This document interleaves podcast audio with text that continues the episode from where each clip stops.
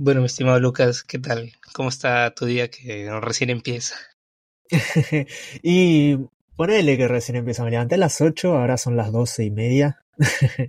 eh, pero yo estoy en Argentina, vos sos de México, ¿no? ¿Puede ser? No, Perú. Ah, Perú, ok, ok. Eh, bueno, acá ya son doce y media, ya estoy medio para la hora de comer. Y nada, estoy... digo, digo, recién empieza porque o sea, todavía como que la mañana, por así decirlo. Sí, sí, sí. Eh, todavía estoy trabajando, recién estaba editando una entrevista que le hice al baterista austriaco Krim, que es un baterista que hace mucho tiempo que estimo mucho. O sea, me gusta mucho su contenido desde 2012, 2013 que lo consumo cuando salió esta noticia de que él quería ser el nuevo baterista de Slipknot. Entonces empecé a chusmear y me encantó cómo, cómo tocaba. Y nada, cuando se me dio la oportunidad de, de entrevistarlo dije de una, o sea, no la desperdicié en lo más mínimo. Eh, y nada, ya estaba terminando, estuvimos ahí como una hora hablando, así que nada, recopado el chaval. estaba en eso y desayuné, hice un par de guiones porque estoy medio inactivo también porque estoy disfrutando la vida, eh, eso es muy, muy importante. Eh, a veces uno se olvida de vivir eh, y no hay que olvidarse de vivir porque si no, vivís trabajando, ¿entendés? O sea, está perfecto, haces un montón de plata, todo lo que uno quiera, pero ¿de qué te sirve si no disfrutas el tiempo con tu chica o con tus amigos o con tu familia o con tus proyectos? Porque no sé, por ahí estás mucho tiempo en conseguir algo, no sé, querés la Play 5, estuviste un montón de tiempo para conseguirla y no, no poder jugar, o sea, sería como un desperdicio, creo yo. Entonces, hay que tomarse un tiempito para disfrutar. Y por eso no estoy activo, pero ahora estoy retomando. Bueno, no tan activo en términos de, de Over Music, porque realmente sube video bastante seguido. Sí, sí, sí. Pasa que, sí, trato de subir videos todos los días y a veces hasta más de un video por día. En estos días eh, me salté, porque bueno, obviamente en YouTube te dice, tal video se subió tal día, hace tres días, hace dos días, hace un día. Y bueno, se me hace raro ver que subí video hace cinco días y el siguiente es hace dos días. ¿entendés? Y todos los demás días están vacíos. Eh, me siento como medio mal, es como, ¿qué pasó ahí? Ah, y bueno, sí, en, ese, en esos términos sí, estoy inactivo, pero sigue siendo cierta actividad. Sí, sigo estando ahí cargoseando y, y plagueando el inicio. sí, sí, o sea, sí me he dado cuenta de que, claro, no subes videos ya como la rutina anterior, pero o sea, sigue habiendo videos. Eso es lo interesante. Exacto. a ti ya se te ha hecho como que ya pues, una rutina que tenga que ser todos los días un video. Sí, sí, porque bueno, como bien mencionaste antes, subía solo videos de curiosidades o de historias que son los que en mi caso más visitas me dejan. Entonces me, digamos, ponía focus en eso nomás y lo subía cada una semana. A veces, si el video era muy largo, tardaba dos semanas en subir video nuevo y la gente decía, ¿qué onda con este canal? Ya no sube más contenido, lo extraño. y yo decía, no, acá estoy, sigo vivo. Pero bueno, tardo. Entonces dije, vamos a ver qué onda, qué pasa con el canal si subo videos todos los días. Y de la nada empecé a crecer un montón. Llegaron más visitas, más seguidores y todo. Y es un ritmo que después cuando lo dejas, dejas de subir videos todos los días, te das cuenta que hay una diferencia enorme. Y te conviene mucho más subir videos seguidos, de la forma que sea. Después de todo, YouTube no es un medio, una plataforma que te demande sí o sí contenido de calidad. Si es contenido de calidad, sí, re genial, o sea, mejor todavía. Pero hay mucho contenido que es automatizado o generado así nomás, incluso por, digamos, no te digo por inteligencia artificial, pero hay mucha gente que hace videos de la miniatura nada que ver, ¿viste? Y genera un millón de, visitas y, y, es contenido basura, ¿entendés? Y es corte, ahí entendés que por ahí el video que vos más horas le, le invertís no es el video que más visitas te va a dejar. Y el video que menos tiempo y esfuerzo le dedicas te deja 500 mil visitas. Entonces vos tenés que, al saber eso, distribuir bien tu tiempo y distribuir bien tu, tu energía. Porque si no, te va a pasar que haces un video, no sé, de tres horas lleno de un montón de cosas que te gustan, información y no lo ve nadie, y después subes un video de 8 minutos y un millón de visitas de la nada, es corte, ok, acá pasó algo. Y tengo que prestarle atención a lo que me están diciendo los números. Sí, es cierto, a veces como ese, este, como lo que dicen a veces, ¿no? De que menos es más, ¿no? O sea. Exacto, exacto. No, no digo que no tenga que tener calidad porque es un punto importante, pero si vos podés combinar cantidad con calidad, va a haber un salto enorme en la audiencia. Sí, por ejemplo, a mí, en mi canal, ahorita hay como que un receso. Este se podría decir que el 2023 es el mayor receso que le estoy dando al canal, en el sentido de que desde que empecé a hacer videos en YouTube, siempre fui constante. Traté de ser constante, constante. Al inicio era como que tres videos a la semana y luego me di cuenta de que me demandaba mucho tiempo, aparte de que quería hacer videos como que metiendo más información, más cosas, entonces me saturaba mucho y decidí dejarlo en un video a la semana, pero este año como que pasaron muchas cosas, empecé a trabajar en algo que pues un trabajo X que pues me daba ya ingresos a diferencia de YouTube y ya pues fue como que ahora ya también que me he mudado y todavía no tengo mi computadora en, en la nueva casa, entonces es como que he tenido que darme un break y lo que sí puedo hacer obviamente es el podcast que es más, más factible. Pues, ¿no? Sí, es más Pero, por ejemplo, en el canal sí hay una sección que yo tengo que se llama Decadencia y Evolución, que es una que me piden a cada rato, pero por lo demandante que es y a veces los artistas que me piden que terminas teniendo una amplia discografía es se requiere mucho tiempo. Sí, sí, totalmente. Totalmente, o sea, a mí me pasa, yo tengo, no es obligatorio, ¿viste? Pero yo tengo una manía a la hora de hacer entrevistas o de hacer reviews de discos. Es que si no conozco la banda o no la conozco tan bien, me pongo, hago una maratón de todos sus discos. Y a veces la banda en cuestión tiene como 20 discos. No es joda. Me pasó con Voivod, por ejemplo. Es una banda de trash, eh, heavy metal, que tiene más de 20 discos lanzados y me los tuve que fumar todos y muchos no me gustaron y los tuve que escuchar igual. Y bueno, y así ando a veces. Ah, eh, la última vez que hice eso fue hace unos días con la discografía de Asking Alexandria. Es una banda que me encanta, pero jamás me puse a escuchar todos los discos. Pero ahora sí. Nunca habías escuchado. Eh, eh, lo escucho siempre porque, bueno, yo voy a entrenar acá a un parque que está cerca de mi casa y mis amigos ponen siempre eso para entrenar y canciones así, de metalcore y demás. Y los conocía por canciones y las canciones me encantaban, las tengo en el celu y todo. Pero nunca me puse a escuchar discos completos. Me puse a escuchar toda la discografía y es tremendo. No entiendo por qué antes, en 2012 o por ahí, les caía hate a bandas como Asking o Bring Me the Horizon o Black Veil Brides porque te pones a escuchar su discografía y es buenísima. Tienen todo lo que ganaron, se lo merecen. Totalmente de acuerdo. Yo, o sea, yo creo que de todas esas camadas, lastimosamente la única que no podría salvar, porque ya como que se ha ido un poco en declive, es Black Belt Es como que lo último que han estado lanzando ya no es tan bueno. Pero Ashley Alexandria tiene una discografía muy sólida. Sí, totalmente. casos muy buenos. Sí, ¿escuchaste el nuevo o ya lo sacaron? Sí, vi que salió la semana pasada y lo he querido escuchar, pero en mi mente digo, quiero hacerle una reseña a ese video, a ese disco y, no puedo, pues entonces. Pero un amigo me un amigo me dijo, es un discazo, me dijo. Es tremendo. Posiblemente lo mejor del año. Sí, sí, sí, totalmente. Tu amigo, tenelo siempre a él para hacer la reseña porque es un capo. o sea, eh, tuve, la, la, suerte porque estoy trabajando últimamente con con sellos nuevos. Uno de esos sellos es Better Noise Music.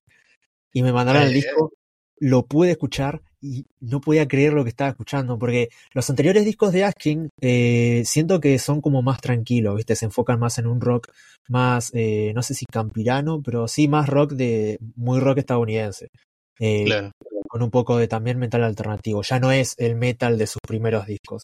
Pero ahora combinan lo último que estaban haciendo con el metal de sus primeros discos. Incluso hay una canción de un minuto aproximadamente que es muy punk rock y al mismo tiempo metalcore como antes, o sea, muy intenso.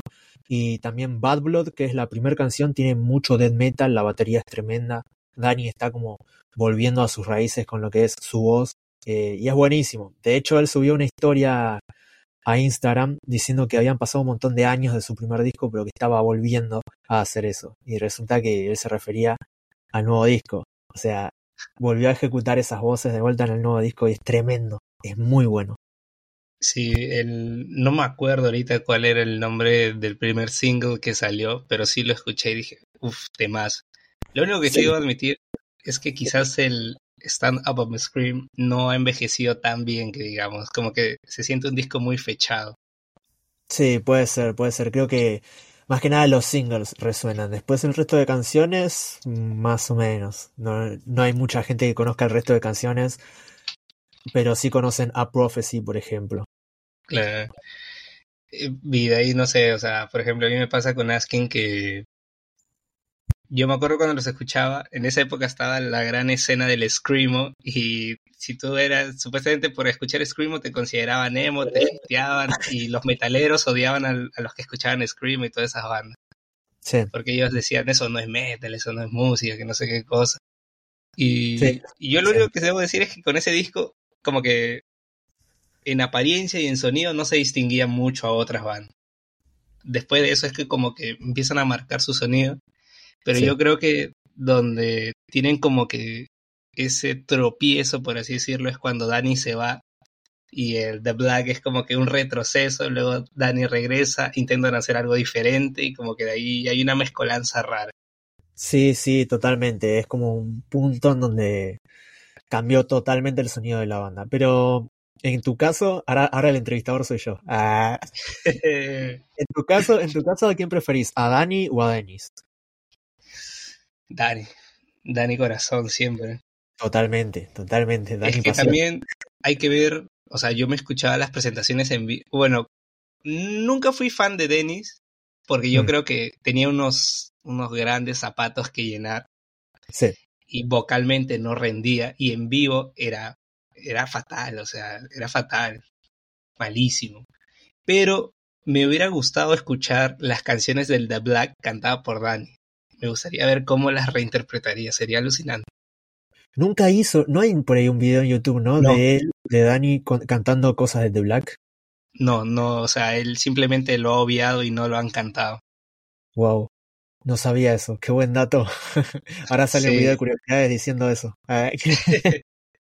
Por ejemplo, o sea, de ahí la, que, bueno, por ejemplo, yo siento que cuando toda una, una banda le pone su nombre al disco y termina siendo un disco homónimo, es porque ese disco representa lo que es la banda. Y el regreso de Danny a ASCII con su álbum homónimo no representa nada de eso. Y yo creo que luego el Like a House on Fire es como que también un disco raro porque yo siento que quemaron los mejores temas promocionando el álbum. Y de ahí el disco como que no era tan bueno. Pero donde yo sentí que la banda se encaminó nuevamente fue cuando yo siento que quizás Sumerian, dentro de Sumerian no podían como que tratar de innovar o cambiar algo, como que la, parecía que el sello quería que ellos siguieran haciendo lo mismo. Porque en See What's on the Inside, donde se van recién con Bird Noise Music, o sea, es un discazo, o sea, la banda hace algo sí, sí. Muy buen álbum. ¿Cuál es tu disco favorito de ASCII? Y el primero, el primero indiscutible. Eh, después, eh, From Dead to Eternity, puede ser que se ah, llamaba. From Dead to Destiny, uff, Exacto. Tremendo, no, no paro de escucharlo todos los días. Debo confesar que todos los días escucho Architects y Asking Alexandria, pero especialmente ese disco. La canción Run Free es tremenda. Es buenísima, es muy buena. A mí me gusta este, ese disco, me gusta Don't Pray for Me, Killing You. Sí, sí, sí. Este, la versión de Reino Unido.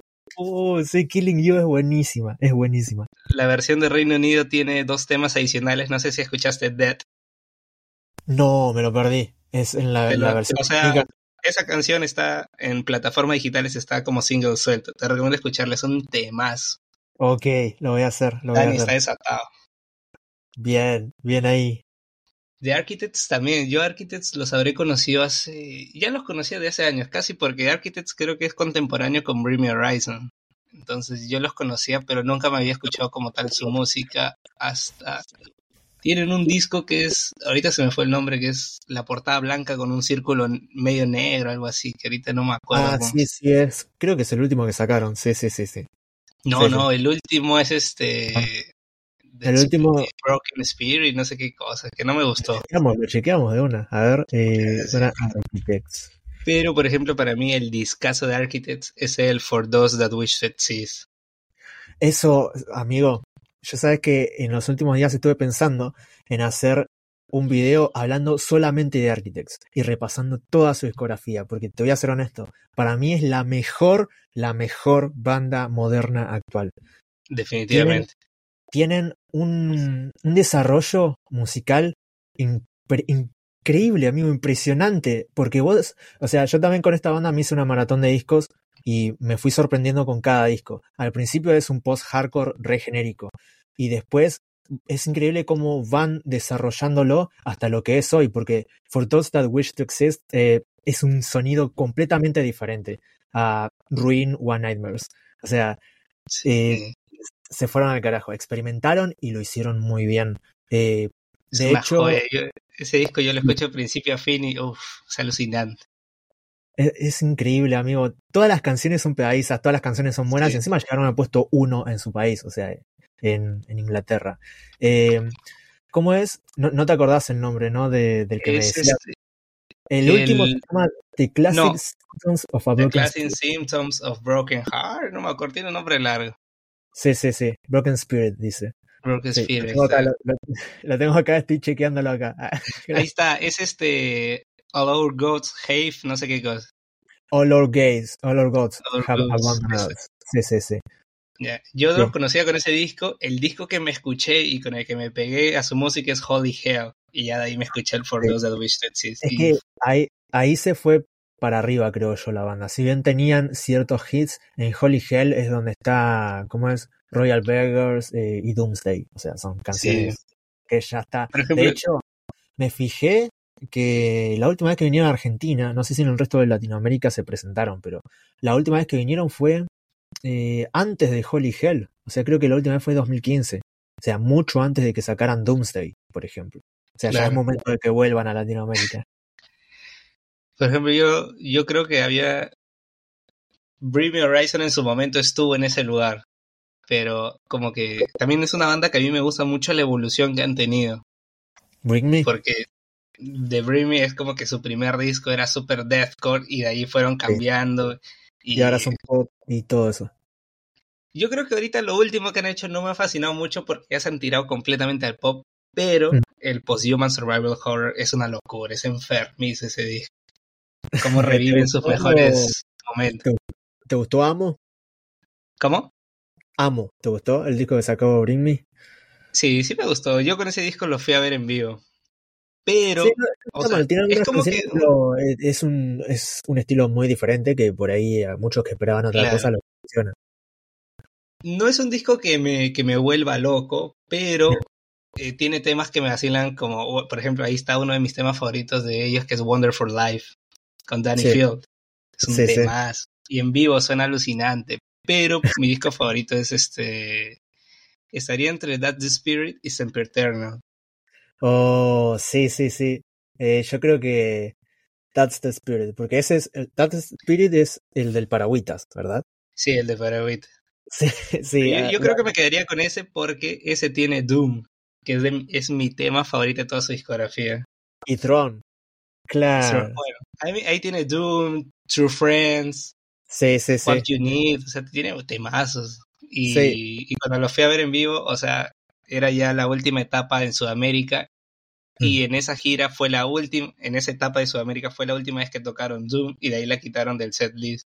Y dije, ah, épico, ya la escuché, puedo morir en paz. Ah, sí, pues. claro, olvídate, sí, sí. Épico. Sabes que hace poco fui a. ¿Cómo es? A ver a Chelsea Green, a la gira que están haciendo ahora. Y, y fue fue, digamos, creo que yo lo consideraría el segundo concierto más brutal al que fui en términos de golpes. Eh, porque el primero fue Boateng, que ahí no me importó nada y me metí al pogo y terminé en el piso, pero me levanté y seguí como si nada. Sí. Y, y, en este, bueno, ya estaban tirando piña, ¿viste? Porque igual a mí me da, yo debo confesar algo, sin miedo a nada. Me da mucho cringe cuando la gente empieza en el pogo a hacer esto. Claro, ¿qué es eso, boludo? ¿Qué es eso? Saltá, ¿qué estás haciendo? ¿A qué le pegas? Ah, pero bueno, eso igual puede ser peligroso, por ahí te metes y bueno, te meten una piña mal, olvídate. Entonces ahí medio que no me metí, pero bueno, tampoco no me gustaba. Pero sí fue tremendo, o sea, era mucho agite. Creo que hicieron sold out. En Argentina que una banda haga sold out así en un lugar más o menos under es un montón. Solo hacen sold out los grandes, como Metallica o eventos así. Pero fue tremendo, fue de los shows más locos, más violentos en lo que estuve. No me lo esperaba, la verdad. Yo usualmente, o sea, a mí me gusta, yo cuando estaba en secundaria como que me gustaba más el metal, ahora ya es como que me gusta, pero me gusta variar mucho más y escuchar de todo. Por ejemplo, ya mi género favorito, este, aunque siempre va variando, pero ya se ha vuelto como que un indispensable y es este, el R&B, a mí me gusta mucho el R&B. Pero oh, he, ido a, por ejemplo, una de mis bandas favoritas es Slipknot y he tenido el, el, grato placer de verlos dos veces en vivo. La primera vez que vinieron a Perú con el The Great Chapter y, y la pensé entrar al pogo, pero no, o sea, yo soy flaco, pues entonces dije, me van a matar ahí. Y depende, sí, sí, sí, a veces. Preferí entrar. Pero mm. de ahí hubo un festival acá donde volvieron a venir y ya para esa gira estaban viniendo con el We Are Not Your Kind. Entonces, eh, me acuerdo. ¿Cómo? ¿Y ahí te metiste al pogo? Eh, mi pata me dice, justo antes que salieran, como es un festival, se estaba presentando Bullet for My Valentine. Y mi pata me jala, vamos, me dice, y nos metemos, y me hace meter al pogo. Y ya salí vivo, felizmente. Bien, Pero bien era el pogo de Bullets for My Valentine y Slipknot era este headliner que iba pues cerrar. O sea, no cerraban porque los que cerraban eran The Strokes, pero cerraba el escenario B y y yo estoy ahí parado nada más y no sé cómo me doy cuenta que por estar tan adelante me había terminado metiendo en el pogo y la gente me masacró, no sé si se había aguantado todo para Slipknot, pero ahí sí morí, perdí mi billetera, me, me rompieron el polo. no se lo aguantaron para no se lo aguantaron para Brad. Claro, como es, no, sí, suele pasar. Eh, yo igual considero que lo más peligroso es cuando o alguien se mete con tachas, o sea, eso es muy peligroso. Eh, por eso algunos salen, me acuerdo en México uno salió sangrando, eh, pero bueno, porque se meten con tachas y no te das cuenta, pero después te ves y estás todo arañado. y también cuando empiezan a tirar piñas, porque bueno, están todos re locos eh, y bueno, por ahí se le escapa una. no, no sé cómo en, Argentina sean los festivales, pero cuando es este en campo abierto, sí. este ponen como que, bueno, no en campo abierto, cuando es como que en un estadio ponen un piso falso. Sí, sí, sí. Ya, por ejemplo, ese día del festival la gente estaba sacando el piso y lo tiraba al aire, a ver a quién le caía. No, no, es un montón, es un montón eso. eh, como es, Sí, sí, acá también se hace lo mismo. Pasa que igual también eh, muchas veces ponen piso, pero de metal. Ah, en otras ocasiones, por ejemplo, fui a ver a Green Day y ahí sí habían puesto piso, pero de plástico. Eso sí se sacaba. Pero el de metal no, ese, olvídate, no lo sacan ni a palo. Green Day. Sí, yo también soy corte de escuchar de todo. Sabes que siempre que me preguntan qué escucho, yo siempre digo lo mismo. Principalmente rock, metal y rap y trap, que me encanta, pero también te escucho desde Justin Bieber hasta la metal satánico, ¿entendés? Sí. O sea, creo que es lo mejor que uno puede hacer, disfrutar de todo, porque también yo considero que todos disfrutamos de cualquier tipo de música, solamente que hay gente que le da como un poco de vergüenza o, o se siente medio culpable de decir me gusta tal cosa que no tiene nada que ver con el metal o lo que sea. Porque tenemos lamentablemente, o teníamos, por ahí es muy normal en otros países, al menos acá en Argentina ya no. Pero está eso, viste, de cargar a alguien porque le gusta tal cosa. ¿Y cuál hay, querido? Claro. Olvídate, yo no tengo problema y de hecho me ha servido también para iniciar conversaciones. He ido a muchas jodas o fiestas en donde me pongo a hablar con alguien y pinta hablar de electrónica, por ejemplo, y, está bueno porque sé de, de electrónica, ¿entendés? Conozco algunos DJs. No sé tanto de electrónica como de metal, pero puedo hablar. Si solamente supiera de metal, una conversación con esa persona no podría tener, ¿entendés? Al menos en ese caso. Porque la persona no escucha metal. Entonces, ¿qué haces? Eh, te pones a hablar de política. Ah, en la fiesta, claro. O te pones a hablar de Messi, ¿no? El chabón iban últimos y viene y lo saca campeón. Ah, claro. Sí, no, o sea, eh, siempre es bueno como que saber un poco de todo, ¿no? O sea, por ejemplo, a mí me pasa que, cuando yo tomo con mi primo y tomamos en su casa, o sea, a nosotros, por ejemplo, nos gusta The Weeknd y ponemos The Weeknd nada más y escuchamos The Weeknd, pero cuando estamos con demás personas tenemos que poner música variada. Sí, sí, pero, sí. Pero me pasa que luego estoy tomando con, con unos amigos y acá hay un género de música, no sé si habrá ahí en Argentina, pero acá hay un género de música que se llama chicha. No, acá no hay. ¿Cómo es ese género? Eh, es como la cumbia, pero como que más de barrio. Como que. es como, el RKT, digamos, como lo que hace elegante. Eh. Eh, algo así podría decirse, pero. Acá tenemos algo que se llama cachengue, que es, digamos, una reversión de un tema muy famoso de reggaetón o trap, pero en versión, no sé, bailable, por decirlo de alguna manera, casi cumbia. Eh, a eso se le dice. Claro, claro. Claro, podría ser así, pero es como que, este, de ahí ya te buscas en internet, buscas chacalón y vas a ver que, que es la chicha, pero es como, pero es como que, este, acá los que escuchan chicha pues son maleantes. Oh, ok, ok, Porque porque la chicha, en los eventos que hay chicha siempre se terminan rompiendo la cabeza, se terminan matando a alguien, entonces es como que nadie quiere ir a esas cosas. Claro, mejor ir a un concierto de metal y por lo menos... ahí no pasa nada. No pasa nada. ¿Cómo es? Eh, no, acá lo que suele pasar es, no en conciertos, pero sí arman fiestas en donde, bueno, vienen de diferentes barrios y se arma quilombo. Porque la fiesta es como abierta al público y entonces cae uno de acá, cae otro de allá, que le tira un mensajito a los amigos y bueno, se pelea este barrio con este barrio y cagan todo y todos se van a la casa. claro, eh, suele pasar eso también acá. Eso es lo que suele pasar. En los conciertos, por suerte, la gente se porta bien. Posiblemente, o bueno, ha pasado ya un considerable tiempo desde aquel día, pero ¿cómo empezaste en YouTube? ¿Qué te motivó a oh. crear tu canal?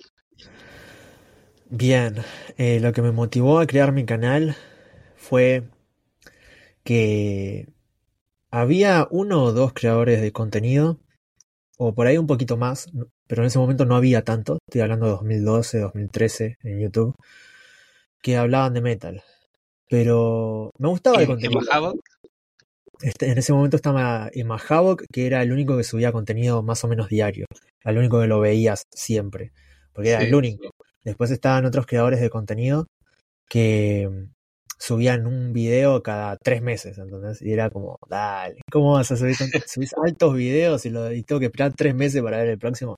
Pero bueno, eh, entonces al ver eso y al ver a otros creadores de contenido que nada que ver con el metal, tipo Yao Cabrera, Gonzalo Goet y todo eso, yo decía, ¿cómo este boludo, perdón la palabra, pero cómo este chabón que está molestando a gente, haciendo cosas totalmente negativas, puede estar ganando plata con esto? Entonces, al no haber contenido de metal que yo quería consumir y al ver todas esas cosas malas eh, en otros canales, dije, bueno, creo yo mi propio canal con juegos de, azar y mujerzuelas. Ah, y, y, veo qué pasa. ¿Qué puedo perder? Sí, total, editar ya sé, ya sé de qué quiero hablar y cómo lo quiero expresar. Em, y aparte no le estoy haciendo mal a nadie. Tipo, la idea del canal es dejarle cosas positivas a la gente, información, un rato, no sé, divertido o interesante o entretenimiento, qué sé yo. Y funcionó, funcionó. En ese momento mis videos eran bastante simples, entonces un video de curiosidades no me tomaba nada porque no tenía tanta edición. Pero después, a medida que iba subiendo cada vez más videos, me fijaba, yo soy muy autocrítico, ¿viste? Y me fijaba qué podía sacarle, qué podía agregarle y cómo podía hacerlo cada vez mejor al video. Y ahí fui mejorando la edición y, y funcionó. Pero básicamente eso, no había tantos creadores de contenido que me gustaran y entonces decidí hacer mi canal. En vez de quejarme y hatear por ustedes, los, los, que hatean, agarré y creé mi propio canal y funcionó. Sí, es cierto, ¿no? Ahora que, que lo recuerdo hace años, yo me acuerdo, con, al único que conocía era, si no, claro, era Mahawk nada más. no, no recuerdo que hubiera más. Había algunos otros videos que también estaban buenos, pero no, o sea, no, no, uno no se acuerda de ellos porque subían de manera demasiado esporádica videos. Entonces sí, era como... sí, posiblemente, pero claro, de esa época recuerdo el más activo siempre fue Mahawk, hasta que ya un tiempo se desapareció totalmente. Sí, sí, ahora tiene un canal que es sobre sobre deportes donde le va mucho mejor. Así que sí, olvídate. Sí. No estoy seguro si en algún momento lo has dicho, pero si es que no, ¿de dónde proviene el nombre de tu canal? O sea, más allá de lo que significa en español, ¿por qué ese nombre? Eh, ¿Por qué ese nombre? Porque sonaba bien, básicamente. Nada más. Nada más. Eh, porque yo tenía una computadora que era la que usaba para hacer mis primeros videos, que era pésima, me volvía loco para editar. Por suerte ahora trabajo como corresponde, dignamente. Pero en ese momento tenía una computadora eh, que, se, que la, la, marca del gabinete era Overcase, así se llamaba. Entonces yo agarré, saqué la palabra over sonaba bien. Y entonces dije, ¿con qué la puedo combinar? Con Over Music, si yo hablo de música. Entonces agarré, lo combiné y sonaba bien y me gustaba más que Tops Metal, que era como me llamaba yo antes, porque yo miraba mucho Doc Tops, eh, entonces como él, hacía, como él hacía muchos tops y yo en ese momento también hacía tops y no hablaba tanto, dije, bueno, me pongo ese nombre, Tops Metal, pero era como un nombre muy al azar, Tops Metal, no, no me gustaba del todo, a pesar de que ya había gente que me conocía por ese nombre, me decía tío Tops, eh, pero sí, sí, sí. Qué buena, tío Tops. Sí, sí, sí. Y bueno, ya cuando tuve cierta cantidad de seguidores, lo cambié. Eh, creo que a los 20k o 15k lo cambié y, y, me quedé con ese porque me gusta, es, es, mejor. No tiene en sí un significado del todo, simplemente me gustó, creo que es acorde, más o menos, y, y quedó. Y ahora la gente me conoce ahí, por ese nombre. Mm, entonces sí hubo una época donde el canal tenía otro nombre. Sí, sí, fue al principio, al principio de todo. Porque obviamente uno tiene que crear su marca y yo creo que justamente crear el nombre de algo que va a quedar para siempre es muy difícil. No es lo mismo que crearse una cuenta en Instagram, donde pones lo que crees y tal, no pasa nada.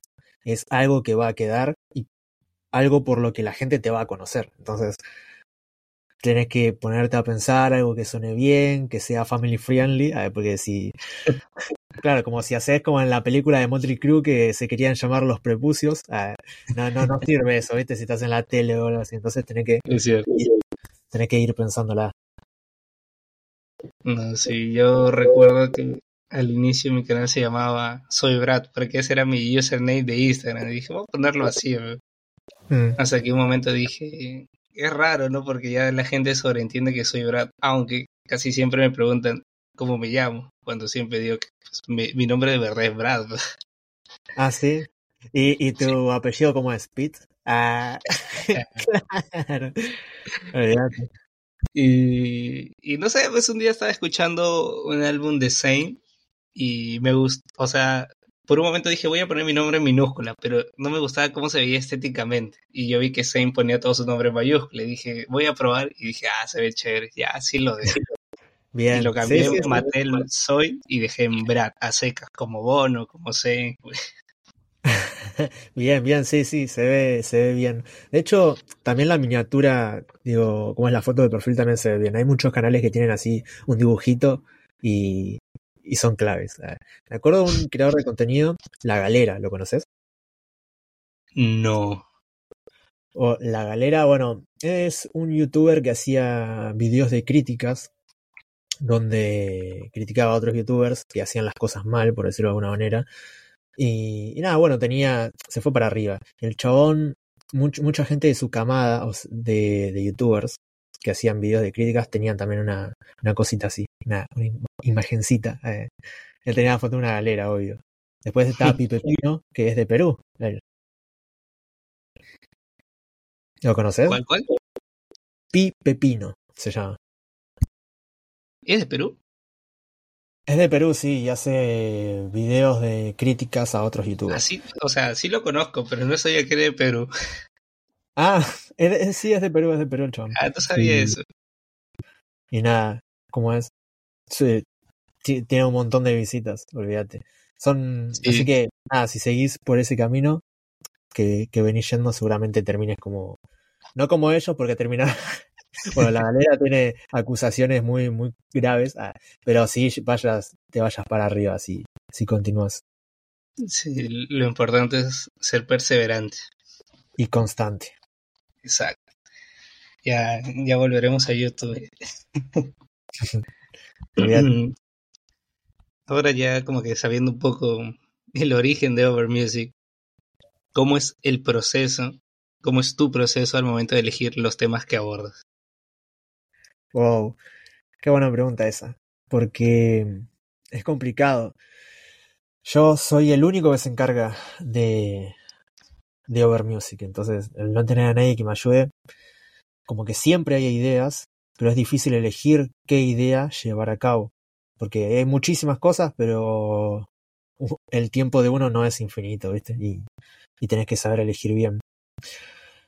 Volviendo un poco a lo que hablábamos antes de que YouTube no es una plataforma que te demande sí o sí calidad. Muchas veces uno elige una idea y decís, ok, este video tiene que tener o va a tener 500.000 visitas o 100.000 o por lo menos 50.000 y apenas llega a 2.500.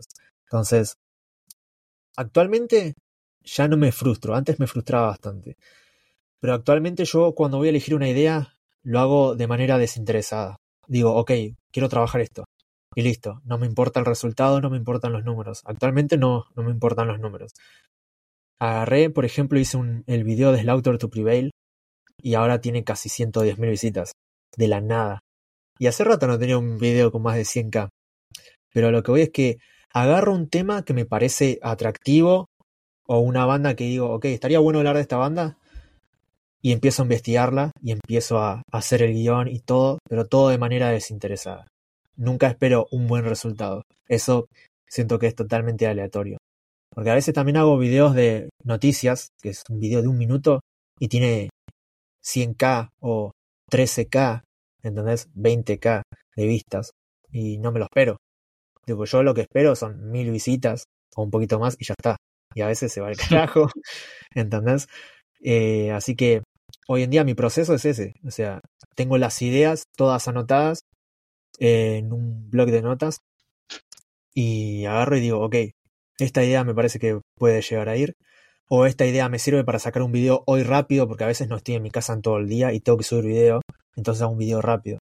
Y, y agarro la que me parece que puede llegar a ser atractiva porque puedo hablar de boludeces, ¿viste? Cada noticia boluda que sale de Dave Mustaine se comió un pancho en la esquina, ¿entendés? Yo no puedo subir eso. O sea, sé que por ahí me da clics o lo que sea, pero yo creo que todo tiene un límite eh, y hay ciertas cosas a las que no voy a hablar. Trato siempre de dar noticias interesantes, aunque muchas veces algunas no sean del todo interesantes, trato de que lo sean. Pero así, básicamente elijo el tema más interesante y trato de llevarlo a cabo sin esperar un buen resultado. Que el resultado hable por sí solo.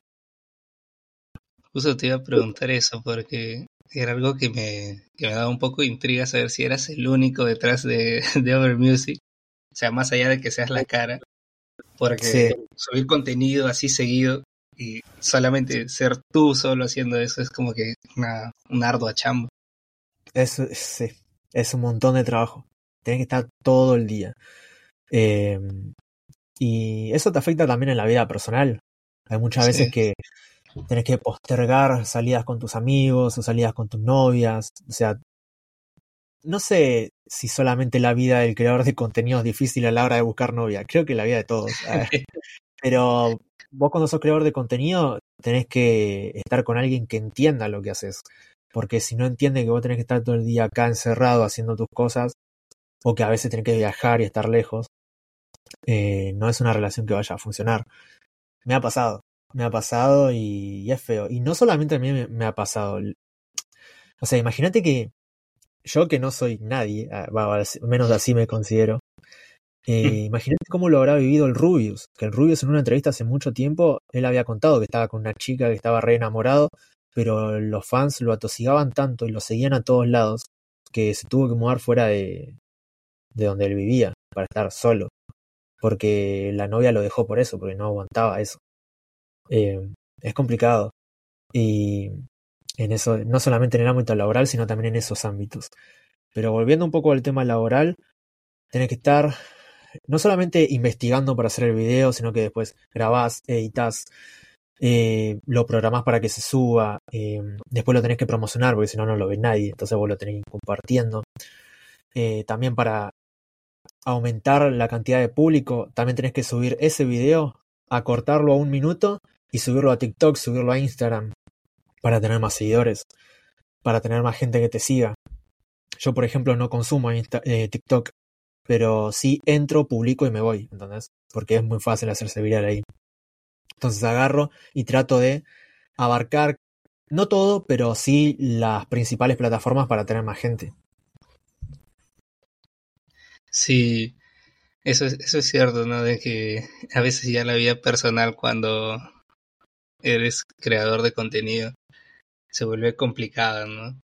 Y ya cuando los números son tan altos como, eh, como mencionabas de Rubius, o sea, ya es, no tienes nada, ya no tienes privacidad, no sí, creo Que, sí, creo que el, el, mejor ejemplo que puedo dar de alguien que lo logró, ah, el, el imbécil lo logró, ah, es, eh, no, eh, Diva Satánica, Rocío Vázquez. Eh, con ella somos grandes amigos y la conoces, ¿no? Es la ex cantante de Nervosa y ahora es cantante de Bloodhunter.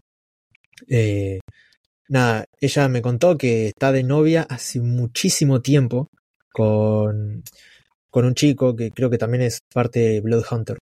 Y, y nada, ellos saben estar, digamos, a la distancia, porque a veces a uno le toca estar lejos porque se tiene que ir de tour con una banda y, y ella me contó que pueden, pueden estar en una relación a distancia. Y, muchas veces se trata de eso, el arte. Es cierto. Por ejemplo, yo cuando ese sedito, o justo ayer que estaba haciendo una entrevista en la noche, eh, y como me he mudado, eh, mi enamorada estaba durmiendo y yo estaba en, la, en el escritorio que estaba en el cuarto y ya pues ella como que bueno, ya eso... Como que ya, ya, ya, ya lo entiende, pues que yo, como que es más allá de, porque obviamente no vivo de esto, es como que un hobby también, pues, como que así. Porque también sí, como que lo haces ya, o sea, es como que mi filosofía, si ya lo haces como por obligación o sientes de que tienes que sí o sí hacerlo, ya no hay gracia, pues ya no hay magia. Sí, sí, eso, eso es verdad, eso pasa muchas, muchas veces. A mí me ha pasado muchas veces de querer dejar YouTube, no solamente por eso, sino porque al menos no dejar YouTube, sino también dejar de hablar de metal. Porque esto lo hablo mucho en algunos de mis directos o videos, que el metal es una industria donde, es, donde hay una escena muy chiquita, ¿entendés? O sea, labures donde labures siempre va a estar la misma gente. Y muchas veces esa gente es gente de mierda. Gente que estafa a otras personas, gente que trata mal a otras personas, gente que no es no va por el camino correcto, ¿entendés? Siempre para crecer intentan pisotear a otro. Y al menos yo en mi caso no soy así. A mí me criaron con unos valores totalmente distintos. Yo para crecer no necesito pisar a nadie, ni tampoco quiero hacerlo. Eh, pero cuando ves como otros lo hacen con total normalidad, es como, flaco, ¿qué, qué estás haciendo? O chabona, no, no puede ser así, te está hablando re bien, ¿por qué lo, lo forreas? Eh, y muchas veces me he ganado enemigos, entre comillas, en la industria, o al menos escena argentina, por decir estas cosas, por decir la verdad, porque son cosas que están dentro de la industria. Yo podría quedarme, o más bien es lo que estoy haciendo ahora, me estoy quedando con mis videos, hablar sobre bandas y listo, ya no me estoy metiendo tanto en la industria musical porque hay mucha, mucha mierda, mucha gente, gente que quiere, no sé, solamente quiere algo de vos y te usa o intenta, ¿entendés? Claro. Estafarte de alguna manera, porque también soy tour manager de una banda llamada The Antichrist y en ese ámbito de vender el show para que un productor lo produzca y se lleve a cabo el recital, eh, muchos productores agarran y, y te hacen la cabeza, ¿entendés? Para sacar el show gratis y vos no te lleves absolutamente nada y la banda tampoco, ¿entendés? Uno agarró y me dijo, no, por esa banda ni 100 dólares. Y entonces, ¿cómo se hace el show? ¿Entendés? Porque la banda está trabajando, le tenés que pagar. Y mucha gente es así, es muy descortés, te habla mal, te trata como si fuese que no sabes nada, eh, o como si fuesen tus padres te hablan y es como que te la tenés que fumar si querés que todo salga bien. Y muchas veces te la fumas y al final no sale todo bien. Y yo también soy una persona recopada, pero también tengo, no sé si tiene algo que ver, pero soy de Géminis eh, y, voy de un lado al otro, ¿viste? Claro, o sea, puedo ser re amoroso, pero también cuando me sacan soy el peor forro que existe. Y a muchos he mandado a la mierda y también he hecho videos al respecto que llegaron a 10.000 visitas sacándole la careta a muchas personas. Porque eso es algo que también me molesta. Mienten, mienten y dicen cosas que no son así de gente buena. Y no puede ser, o sea, esa gente dio todo por vos y ahora estás tirándole mierda. No puede ser, no puede ser tan... No te digo que tengas que el resto de tu vida, viste, como que deberle algo a esa persona, pero no puedes hablar mal de esa persona si te ayudó tanto, ¿entendés? Si fue siempre buena con vos. Y me ha tenido, a veces, me, sin yo estar metido en ese quilombo, me he metido para aclarar las cosas, porque me molesta mucho cuando la gente miente y dice cosas que no son y le hace creer a los demás cosas que no son. Es, eso es cierto, ¿no? A veces, mm, como tú dices, no es que tengas que estar ahí siempre, pero a veces uno debe ser agradecido si alguien te ha dado la mano. No, Exacto. apuñalarlo por la espalda. Exacto, eh, eh, por eso es que ahora yo me quedo haciendo mis videos más tranquilo y no estoy tan metido dentro de la industria de la música porque de eso ves muchísimo y es mucha energía negativa, entonces me alejé de estar dentro de la industria de la música y ahora estoy de vuelta tranquilo con mis videos que muchas veces, como decíamos al principio, menos es más. Estoy tranquilo, me va bien, así que que se maten entre ellos, o sea, ya no es mi asunto. Sí, o también como que algunos a veces te ayudan esperando algo a cambio más adelante, ¿no? O sea, yo por ejemplo mi filosofía es como que ayuda sin esperar nada, o sea, ayúdalo de, de buena fe, con voluntad, ¿no? Si tus posibilidades, puedes ayudar. Exacto, exactamente. Eso también hay mucha gente que se acerca a vos y lo único que en realidad quieren es algo a cambio, ¿entendés? O, o hacen algo, como decías vos, para obtener después un favor. Y, y es feo porque mucha gente tiene la palabra amigo muy fácil, ¿entendés? No. Eso a mí, Yo- por ejemplo, mi, mi madre me enseñó desde, desde pequeño, me decía, amigos son muy pocos, los cuentas con tus manos, Sí, nada más. Cualquiera no es amigo. Y es cierto, ya lo vas entendiendo. Obviamente el niño no lo entiende, si todo el mundo es tu amigo, pero mientras vas creciendo y vas madurando lo entiendes y te das cuenta que no todo el mundo es amigo. Exacto. Y te vas dando cuenta también que creces mejor solo. O sea, o al menos de eso me he dado cuenta yo. O sea, yo antes hacía contenido con gente y tenía buenos resultados, pero tuve mejores resultados cuando estaba solo. Igual del todo solo, solo no estoy, ¿no? Obviamente tengo amigos, ah, pero no, no forman parte de- del ambiente de crear contenido ni del ambiente del metal. Pero a la hora de trabajar me ha ido mucho mejor en, en ese sentido. Es cierto. Y justo ahorita que, que hablamos de esto, todos sabemos que una vez sumergido en el mundo de, de Internet, debes atenderte a lo que viene. Pues no siempre todo el mundo comparte tu opinión o lo que digas. ¿Cómo manejas los malos comentarios?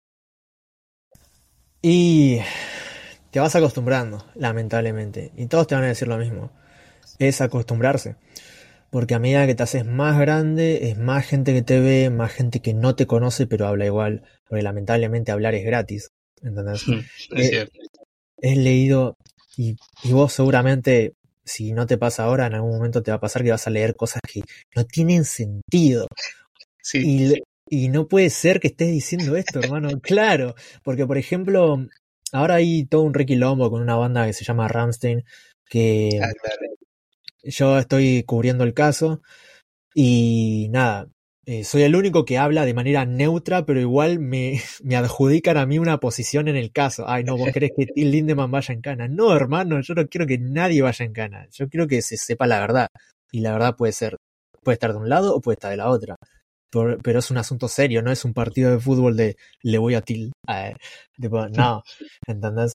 Eh, uno tiene que estar neutro en ese tipo de cosas porque ni ellos saben lo que pasó, ni Shelby Lynn, la que está haciendo las acusaciones, ni Till Lindemann, que es el acusado, ni ellos saben lo que pasó. Entonces, ¿qué nos hace pensar a nosotros que nosotros podemos llegar a saber algo? ¿Entendés?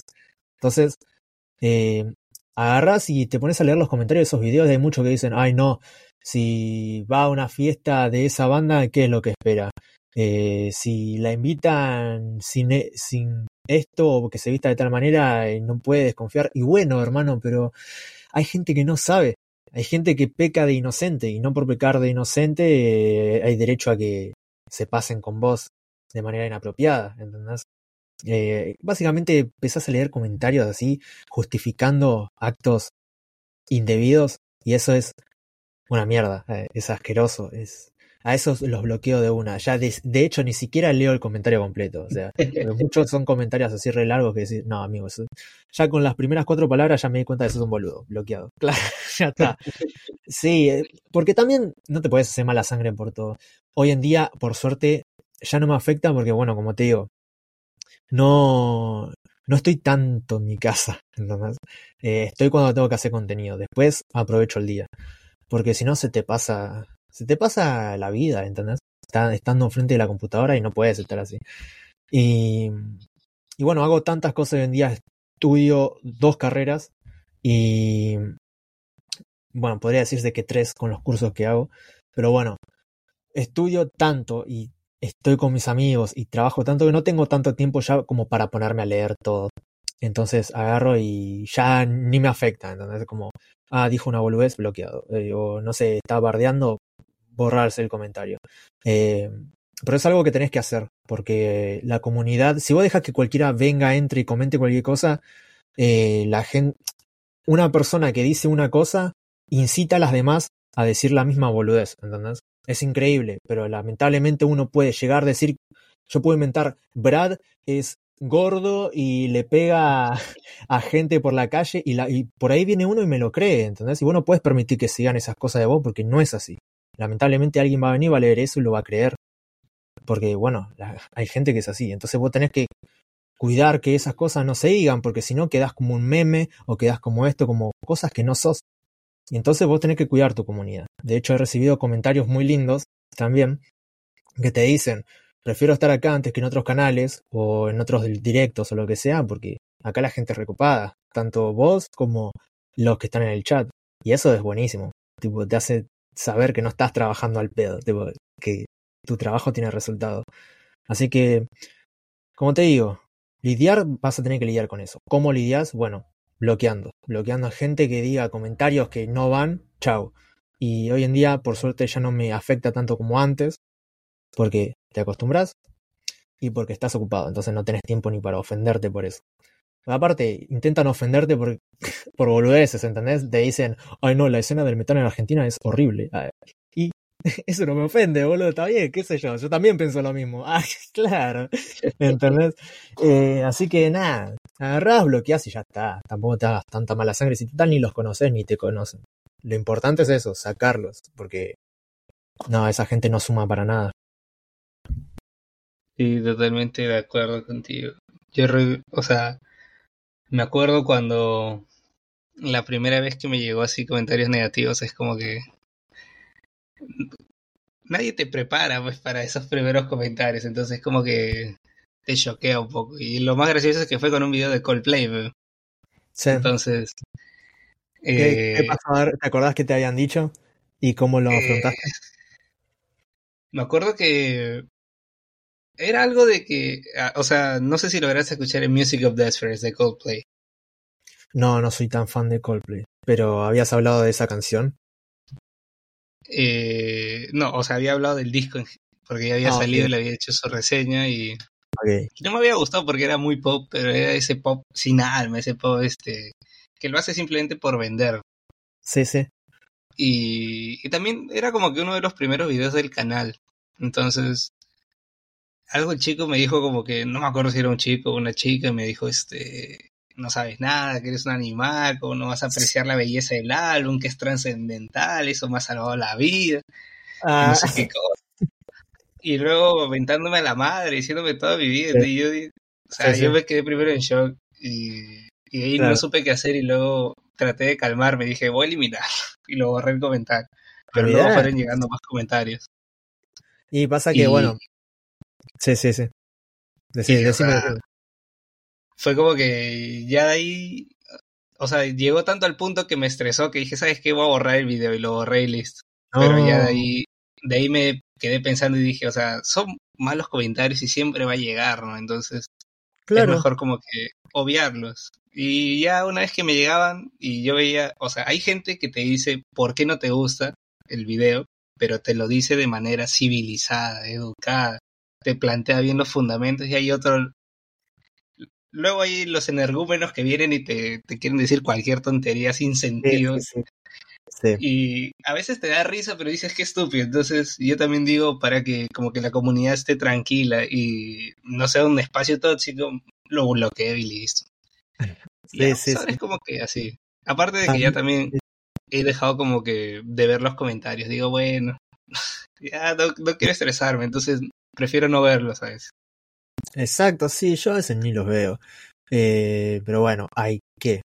Y como es, cuando yo apenas empezaba, bueno, también, como decís, nadie te prepara para eso. Hay una persona del otro lado del mundo insultándote y diciéndote cosas horribles. eh, aparte de los clásicos eh, comentarios y, e insultos, también te dejan cosas como. Me acuerdo el primer comentario que recibí decía que el video estaba mal, que lo tenía que rehacer, que no sabía hacer esto, que no sabía hacer lo otro. Y, le digo, bueno, si no te gusta, puedes ir a ver otra cosa. Y me dice, no, vos tenés un canal de YouTube y entonces estás obligado a recibir tanto críticas constructivas como destructivas. Y yo, ¿qué? Bloqueado. Claro, corta, olvídate. Eh, eh, me acuerdo, ese fue creo que el primer comentario negativo del cual me acuerdo que recibí. Fue hace muchísimo. Eh, después recibía cosas así de gente con mucho ego, ¿viste? Cuando yo tenía 100, 200 suscriptores, venía alguien con 3000 y decía, ah, esto no es un canal de YouTube, lo que yo tengo es un canal de YouTube. Claro, y el chabón subía todas canciones de Behemoth, ¿viste? Nada era contenido de él, era todo robado. y, y después vos te das cuenta que pasa el tiempo y vos creces, y después de esa gente, después de 5 años, no- o no sabes nada de ellos, o siguen en el mismo lugar que estaban cuando te insultaban. ¿Entendés? No progresaron en nada. Entonces, también hablar es medio el pedo. A veces agarrás y para dejarlos con la vena de la bronca les contestás. Pero no, no hay que hablar. Que hable el contenido, que hable lo que uno hace. Que eso es al final. Ahora, me- me acuerdo uno también me había dicho que yo era un canal más del montón. Y ahora el canal más del montón está llegando a los 100.000 suscriptores. ¿Entendés? Entonces, ¿y dónde está ese chabón? Ni idea. Pero cuestión es que lo que vos haces habla por sí mismo. La gente que más habla y más que habla de los demás no llega a nada. Es la que menos hace. Y la gente que no habla de nadie es la que más tiempo está trabajando y la que más lejos llega. Eso es algo que aprendí con el tiempo. Que todo aquel que te critica, muy probablemente en cinco años esté en el mismo lugar que está hoy, donde está criticándote. Es cierto, eso es totalmente cierto. A mí también me ha pasado que, que bloqueo y ya después de un tiempo digo, voy a ser condescendiente y voy a desbloquearlo. Y a veces desbloqueo y ya luego comentan, pero ya no tan agresivamente, ya, comentan normal. Sí, llega un momento también en el que ya sabes lo que va a pasar si haces tal video o tal cosa. Por ejemplo, en el video de. En los videos de Rammstein, yo sé que Rammstein es una banda gigantesca. Y sabía que iba a venir un montón de gente. Y obviamente vino un montón de gente a insultarme, a amenazarme de muerte. Pero. Sí, olvídate. Nada, pero esa gente que no lo va a hacer, no va a hacer nada. Hay gente que le da bronca que pase algo malo con la banda y se la agarran con alguien. De hecho, uno agarré y me dijo, no sé qué pasa con este canal que le tira bronca a, o le tira mierda a Ramstein. Yo no estoy tirando nada, de hecho estoy, estoy informando, flaco. ¿Entendés? Eh, pero bueno, como te digo, vas bañando gente y ya está. O sea, la onda es informar, no hacerle mal a nadie. Sí, yo por ejemplo hay un video que, bueno, hay un artista en específico que he tratado de, o sea, me lo han pedido pero lo he estado paseando, paseando. Aparte de que tiene una discografía muy extensa, porque también su fandom es muy tóxico. Si he dicho en algún momento lo haré porque de todos modos me da igual, es mi canal, si yo quiero hablar de él puedo hacerlo. Olvídate. Yo, eh, es como Rammstein, en este caso es Kanye West. Entonces yo sé que, su fandom, si es que digo algo que no les gusta, van a venir a atacarme con todo. Pero yo digo, bueno, Sí, pero bueno, o sea, la gente tiene que entender que las reviews, eh, siempre la opinión, ya sea especializada o lo que sea, siempre se reduce a lo que la persona en cuestión piensa. Porque, viste que existen todos esos medios especializados o críticas especializadas o profesionales, pero ¿quién hace esa crítica profesional? Un random que por ahí sabe de música, pero porque conoce pero lo que está dando es su opinión personal. Por ahí alguien lee que tal disco es horrible, pero después va, lo escucha y le gusta. ¿entendés? Entonces, todo siempre se reduce a la opinión personal de uno. Entonces, la gente tiene que entender que las reviews, las reseñas, es el comentario de la persona a la cual está viendo o escuchando desde su perspectiva. Eso no quiere decir que tenga la razón en nada. De hecho, de eso se encarga la gente, de ponernos en ese lugar de, ah, crees que tienes la razón de todo, yo no tengo la razón de nada. Simplemente este es mi espacio y quiero expresarme respecto a este disco. Nada más. Exacto, no, no es una verdad absoluta. ¿eh? Por ejemplo, yo cuando termino de hacer una review le doy su puntaje y digo, aunque esa es mi opinión, y ahora quiero saber su opinión, o sea, porque al final es mi opinión, pero la gente sobre, la gente a veces piensa que ya tú hiciste la reseña, todo, y esa es la verdad absoluta. Lo que tú dijiste es, es y se molestan a veces por eso cuando no es así. Pues. Claro, claro, aparte, también está, es importante igual también las formas, porque si uno agarra y dice, no, esta es la verdad, esto es discos horrible y es así, eh, bueno, ahí sí ya te estás poniendo vos solo en una posición así. Pero bueno, claro, tiene que quedar claro que es una opinión. Va a, va a llegar gente, obviamente, que se caga en lo que decís y va a decir cualquier boludez. Eh, pero la mayoría, el 90% de la gente va a entender que es la opinión de uno si lo aclara. Tampoco hay que aclararlo todo el tiempo, pero la gente lo entiende. Pero yo creo que algo que también me he dado cuenta con los años y por lo cual me alejé un poco de la escena de metal es que, no sé si probablemente te debes haber dado cuenta, es como que una escena muy tóxica. Sí, totalmente. De hecho, hasta los mismos músicos se dan cuenta de eso. Eh, me acuerdo que la guitarrista de, de Alice Cooper, Nita Strauss, se fue con Demi Lovato a hacer una gira y ella misma contó que la gente del pop es re tranquila, no le molestó que una persona del metal venga a la escena del pop. Todo lo contrario, le tiraron la mejor. Mientras que acá la gente del metal le dijo por plata baila el mono y la empezaron a denigrar y insultar y un montón de cosas así. Lo cual es horrible, es horrible. Eh, sí, es muy tóxica, totalmente, porque es muy también hay mucha gente envidiosa y no solo igual en el aspecto del metal, en la vida en general, pero se ve mucho en el metal. Nosotros, al menos yo que estoy todo el día eh, en ese ambiente, veo gente así en ese ambiente todo el tiempo, ¿entendés? O con mucho ego. También por eso yo trabajo solo, porque hay mucha gente por ahí, como te decía antes, viene supuestamente con una intención y después, no sé, lo ayudaste a crecer y el chabón piensa que te puede hacer la competencia a vos, ¿entendés? Que es el nuevo Music o algo así. Es corte, pará, flaco. Te enseñé a hacer contenido, te di todos mis secretos. Ah, y, claro, y ahora resulta que son mi enemigo, anda a cagar. Eh. Pero sí, sí, olvídate, es muy tóxica la gente. Totalmente de acuerdo. Y ahora como que bien, tratando de ser un poco más optimistas, optimistas y mirando hacia el horizonte. ¿Qué planes le depara el futuro a Over Music? y mira, de momento estoy re tranquilo. Eh, quiero viajar, quiero expandir mi contenido. Porque creo que también eso es algo que me diferenció de los demás canales de YouTube y me hizo crecer. que siempre intento hacer algo diferente, o por ahí agarro algo que ya existe, pero le doy mi propio toque. Por ejemplo, las curiosidades no es algo que yo inventé, pero lo hago de una forma muy característica. Em, entonces lo que yo quiero hacer ahora es bloguear en otros países. Por eso es que estoy estudiando, estoy estudiando otras carreras, digamos, estoy estudiando química, porque soy técnico químico, pero estoy desarrollando más esa rama. Eh, estoy estudiando inglés y estoy estudiando para hacer sobrecargo en aviones. Así que muy probablemente nos veamos ahí. Claro. Y sí, sí. Si alguien viaja, por ahí está Over Music sirviéndole el vinito. Ah, ¿Cómo es? Porque sí, o sea, bueno, para viajar necesitas mucha plata.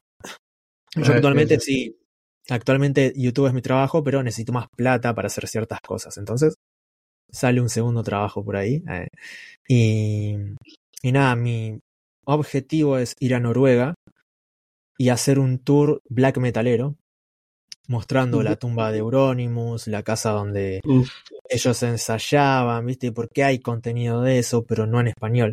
Entonces quiero ir y hacerlo. Eh, eso y también cubrir otros eventos, ¿viste? Tipo Hellfest o Grasspop o festivales. Quiero ir a todos los festivales que yo quiera, eh, pero de afuera y conocer la escena, cómo es afuera. Apunto a eso. Eso es un futuro de Over. No sé si tarde o temprano, o sea, tarde o temprano va a suceder. No sé si más temprano que tarde o más tarde que temprano. Pero en algún momento sé que va a pasar. En el momento estoy intentando que suceda. Eh, hablando con marcas a ver si me pueden llevar para allá. Eh, o no, o si me pueden ayudar con algo también. Y también ir a Monterrey de vuelta. Este año es el México Metal Fest otra vez, donde va a estar Gojira, Lamb of God, un montón de bandas increíbles, Emperor, eh, que quiero ver y seguramente vaya. Em, ¿Qué más? Y nada, después el contenido va a seguir como viene. Actualmente estoy ya no trabajando con bandas chicas, estoy tratando de trabajar siempre con bandas grandes, porque también eso es importante cuando querés crecer, o sea, mostrar que trabajas con los mejores o para los mejores. Porque si trabajas todo el tiempo con bandas under o con cosas under, que por ahí no son tan conocidas, nunca das ese salto que necesitas para llegar a la otra liga, por decirlo de alguna manera. Em, quiero hacer un directo con Soundtrack y otro con Eva Así que. Gran, meta. Eh, así que muy probablemente vean contenido como ese en el canal en algún momento. Creo que lo más cercano es esos directos con Emma Havoc y con Soundtrack. Emma Havoc, una leyenda. Claro, una leyenda de YouTube del metal. A ver qué está haciendo ahora, porque el chico ya es padre, y aparte está viviendo acá en Argentina. Eh, por ahí lo invito acá a mi casa, claro, y hacemos un directo acá. Em, y nada, yo ya sé que él está haciendo contenido sobre fútbol, sobre deportes en general, pero bueno, quiero ver qué es de su vida también. Qué, chévere, ¿no? Eso me, gustó ese, ese plan que dijiste, ir a Noruega, épico. Yo siempre he dicho, si algún día pues la vida me sonríe y gano bien, me gustaría vivir en Noruega, el clima perfecto, porque a mí me encanta el frío, entonces, el clima perfecto. Sí. yo también digo lo mismo, por lo menos me gustaría ir a vivir allá, obvio, pero con visitar ya puedo morir feliz. Ya es como que mi vida termina ahí, ya está, del otro lado ya no hay más. Sí, olvídate, ya está. Te haces este, te haces un Kurt ahí en la casa No, no, no, no, no, tampoco tanto, para. Qué atrevido. No, sí, aunque es cierto lo que dices, ¿no? Hay como que ese contenido visitando esos lugares, pero nada en español. Es como claro, yo trato de hacer esas cosas. Sí, sí, sí. sería. A mí, por ejemplo, una de mis metas sería en algún momento poder ir al Rock and Ring. Oh, sí, eso también quedó para la historia. Una de las mejores presentaciones fue la de Marilyn Manson ahí que bueno, tuvo el quilombo con John Five, que le quiso pegar o algo así. Pero eh, fuera de eso, el show estuvo tremendo. Sí, yo digo, bueno, algún día hay las posibilidades de poder ir porque tengo familia allá, pero claro, también es un presupuesto, pues ellos me dan la casa, pero pues el pasado El viaje y demás. todo es circo, una bolsa de viaje que pues en algún, momento, en algún momento se irá y además también quiero que, que el line-up del festival sea uno que me vacile, pues, porque mm, como que ah, la del año pasado no, no me percaté bien cuál era, pero este año sí, sí hubo unos cuantos este, que me llamó la atención y justo Bring Me Horizon también tocó ahí. A ver, vamos a ver. Rock and Ring 2022. Green Day estuvo. Ah, Volbeat. no, ya. ¿Qué más? Eh, Broilers, Danko Jones. Eh, Yo, por ejemplo, sí. ya, ya, lo- ya los vi a Green Day una vez y, y yo Estaba siempre me quedo pensando, siempre digo, no sé por qué fui, o sea, mi pata, mi pata me dijo como para ir y yo, y yo gasté mi dinero todavía, no sé para qué, porque, ¿No te gustó, soy ¿no te fan gustó la presentación de Green Day? ¿cómo? ¿No te gustó la presentación de Green Day? No, sino que eh, yo me conocía como que en ese entonces me conocía. Es que jamás me ha, me ha vacilado mucho, mucho Green Day. Me conozco sus temas más comerciales, pero Sí. fue como que ah, un concierto muy más o menos, ¿no? Porque Ah, sí. no yo podía. lloré. Yo lloré cuando venía. Es que, bueno, yo los vi con el Revolution Radio, con esa gira. Sí. Y, y claro, tenían temazos que sí me vacilaron, pero habían otros como que. no Quizás era porque no conocía muy bien la música. Mm. Entonces fue como que. Ah, pero en cambio, una vez así, mi, mi pata me llevó a ver un tributo de, de The Cure.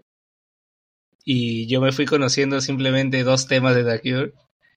Y cuando llegué, una presentación asombrosa. Dije, me gustó. Y eso que era una banda tributo. Pero yo creo que también intercedió que no soy muy fan de Green Day, pues, entonces como que no me quitó el sueño. Ah, ok. Yo, yo los escucho de 2005, más o menos. Sí, que cuando tenía 5 años, ahí empezó todo. eh. Y, y me acuerdo que me quedaba viendo Match Music o MTV todo el día, todo el día, eh, no salía de mi casa. Y sí, y era, era tremendo. Me gustaba mucho eso, me gustaba My Chemical Romance. A ver, acá Uf. estoy viendo el line-up del Rock and Ring de este año. Está Rise Against, alta banda.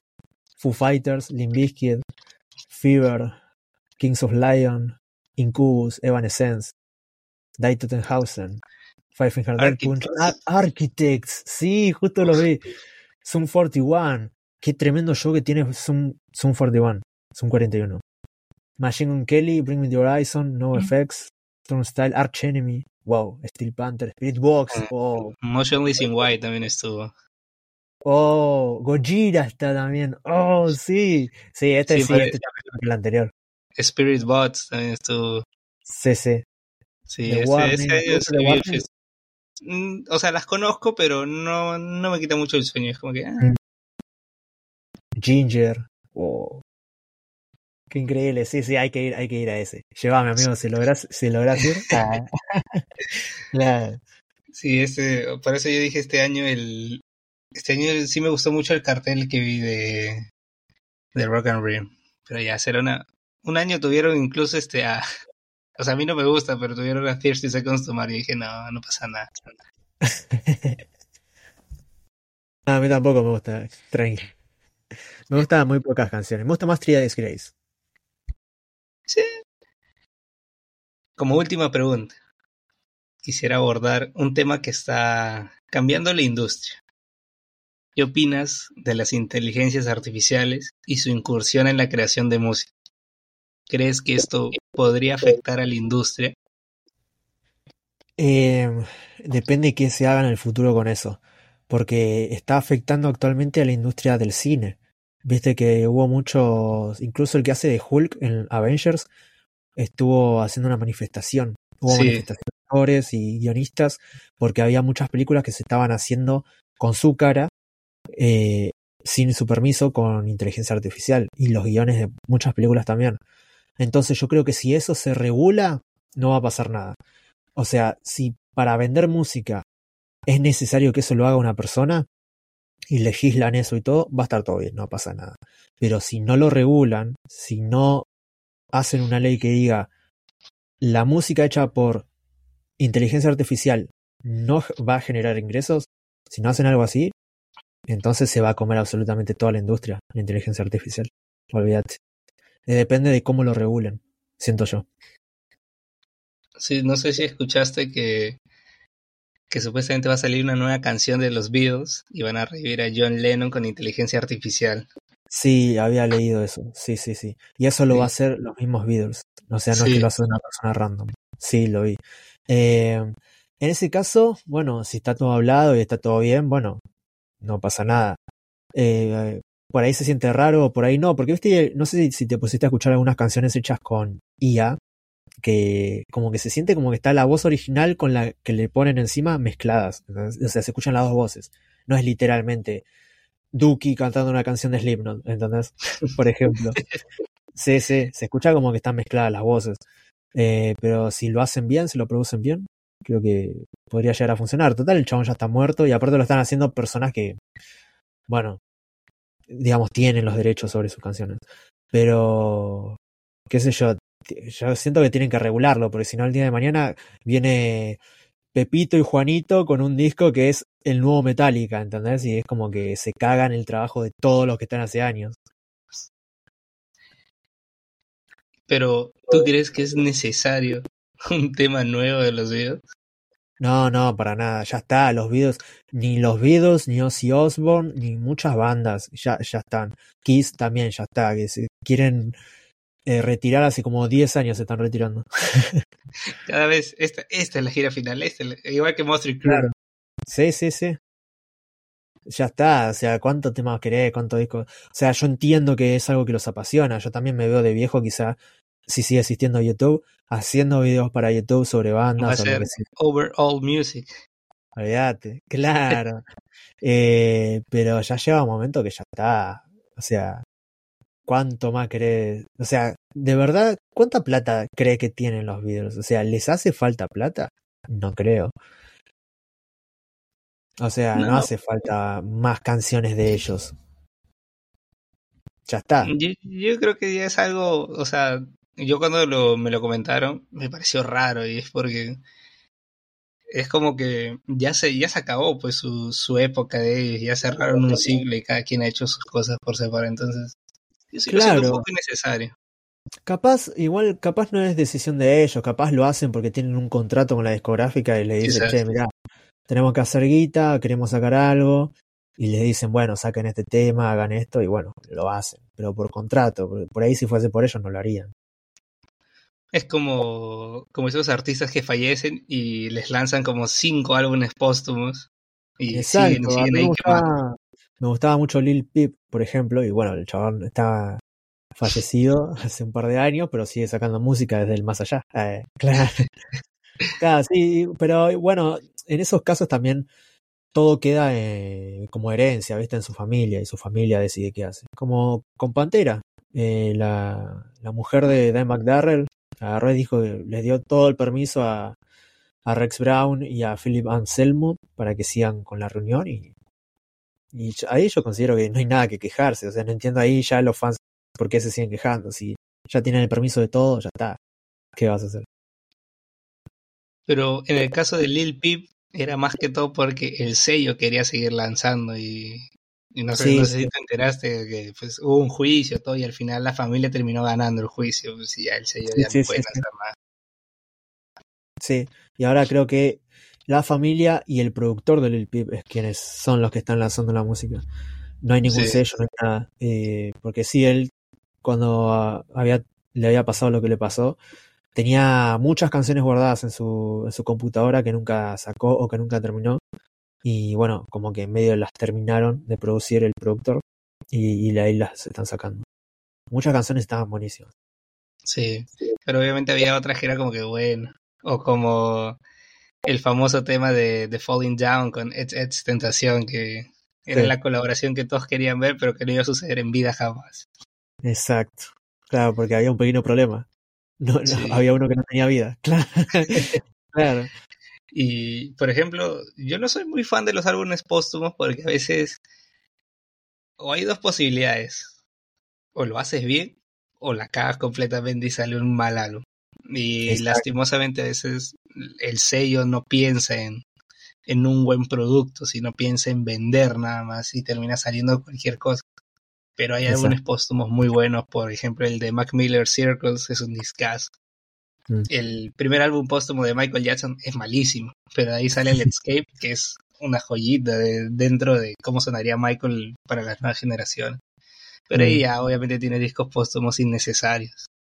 Exacto, sí, sí, sí. Yo creo que uno se tiene que retirar con dignidad eh, y también cuando ya se retiró o cuando ya falleció hay que, digamos, dejarlo ser, porque podés cagar un legado que estuvo bastante bueno, ¿entendés? O sea, por ejemplo, Death, que es una banda de death metal muy buena, todos sus discos son buenísimos. Y por suerte no se sacó, creo, discos oficiales póstumos a su muerte. Eh, y por eso es que sigue teniendo el legado que tiene Dead. Pero el día que hagan algo, ya sea con inteligencia artificial o permiso o lo que sea, y salga mal, todo ese legado a la basura. Claro.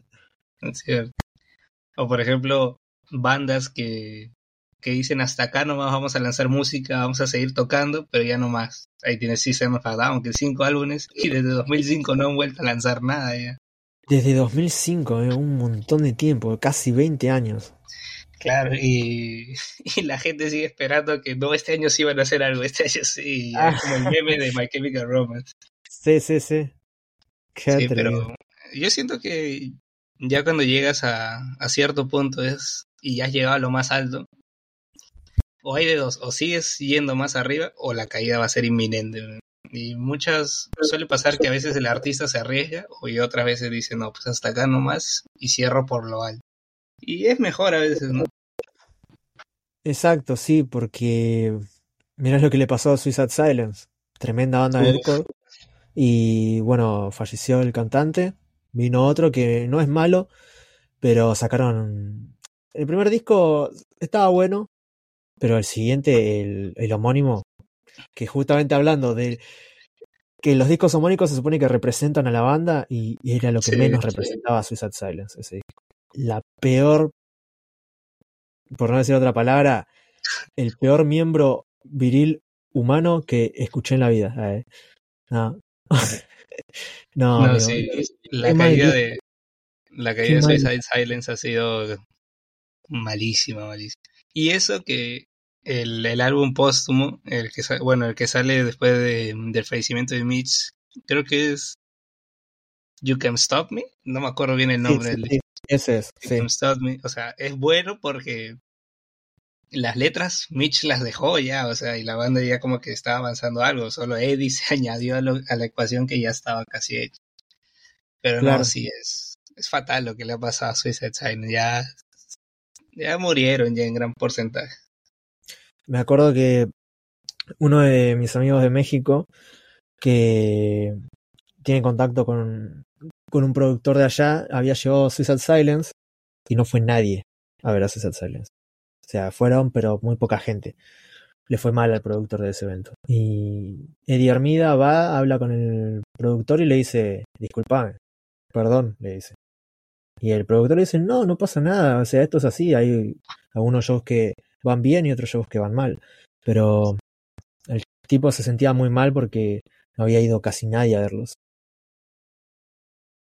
Es tremendo. Sí, es que ya Suicide Silence está en una, en una gran decadencia que bueno, ya, ya no tiene de cómo salvarse. O no sé si conozcas, por ejemplo, a Panic of the Disc. Conozco de nombre, sí. Claro, es una banda que pues tampoco es que siempre que siempre fueron una banda muy, muy innovadora, pero llegaron a estar ahí en lo alto y ahora ya pues últimos han ido al tacho. Tanto ah, que han tenido que anunciar su separación. Oh, qué mal. Como es, creo que algo así le pasó a Tokyo Hotel. Va, hubo un momento en que había mucha gente que escuchaba Tokyo Hotel, pero ahora andás a ver, no sé si siguen vivos los pibes o qué. Sí, o sea, el año pasado, sí, creo que fue el año pasado que lanzaron su disco 2001 así se llama. Pero claro, tuvieron su época de apogeo, creo que hasta Human, y no me acuerdo cómo se tenían sus discos. Y de ahí regresaron en 2014. Y yo tengo su disco con el que regresaron, Kings of Suburbia, es un gran disco. Pero lastimosamente no a todo el mundo le gusta, porque ya estéticamente cambia mucho de lo que eran originalmente. Pero es que yo creo que ahí también hubo una gran parte de, de, los fans como que no quisieron que la banda cambiara, no los dejaron evolucionar. Eso es horrible, eso es horrible, porque También depende cómo vos te vendas, ¿no? Porque llega un momento en el que no solamente es tu contenido, sino también vos sos parte de tu contenido. Vos sos parte de la marca que vendes. Entonces, si vos tenés una imagen y después vos cambiás esa imagen, va a haber mucha gente que se va a dejar de sentir representada con vos. Muy probablemente pierdas mucha gente. Eh, yo una vez que llegue a los 100k, voy a subir un video de Bad Bunny. Ah, claro. Bravo, ahora la gente se empieza a suscribir. Claro, olvídate, paso de 100k a 50. Ah. Qué otro video. No, sí. Yo por eso me acuerdo cuando inicié este proyecto del canal. Eh, yo veía mucho este. Ya en ese entonces ya había ampliado más este los canales que veía, pero yo veía mucho, me había pegado con un canal, no sé si lo conozcas, es de México, que se llama Distorsión Informativa. Ah, sí, lo conozco, sí, sí. Claro. Y, y yo lo veía, pero claro, Alexis habla simplemente de rock, metal y, y nada más, o sea, no mete otro género. Y mm. yo decía, o sea, estaría chévere como que hablar más variado, ¿no? O sea, meter todo, aunque... claro, y ya ahí como que dije, voy a hacer el canal, pero que, que represente como soy yo, ¿no? O sea, que a mí me gusta escuchar todo, aunque lastimosamente no he podido hacer muchos videos de, de artistas que, pues, de metal, así.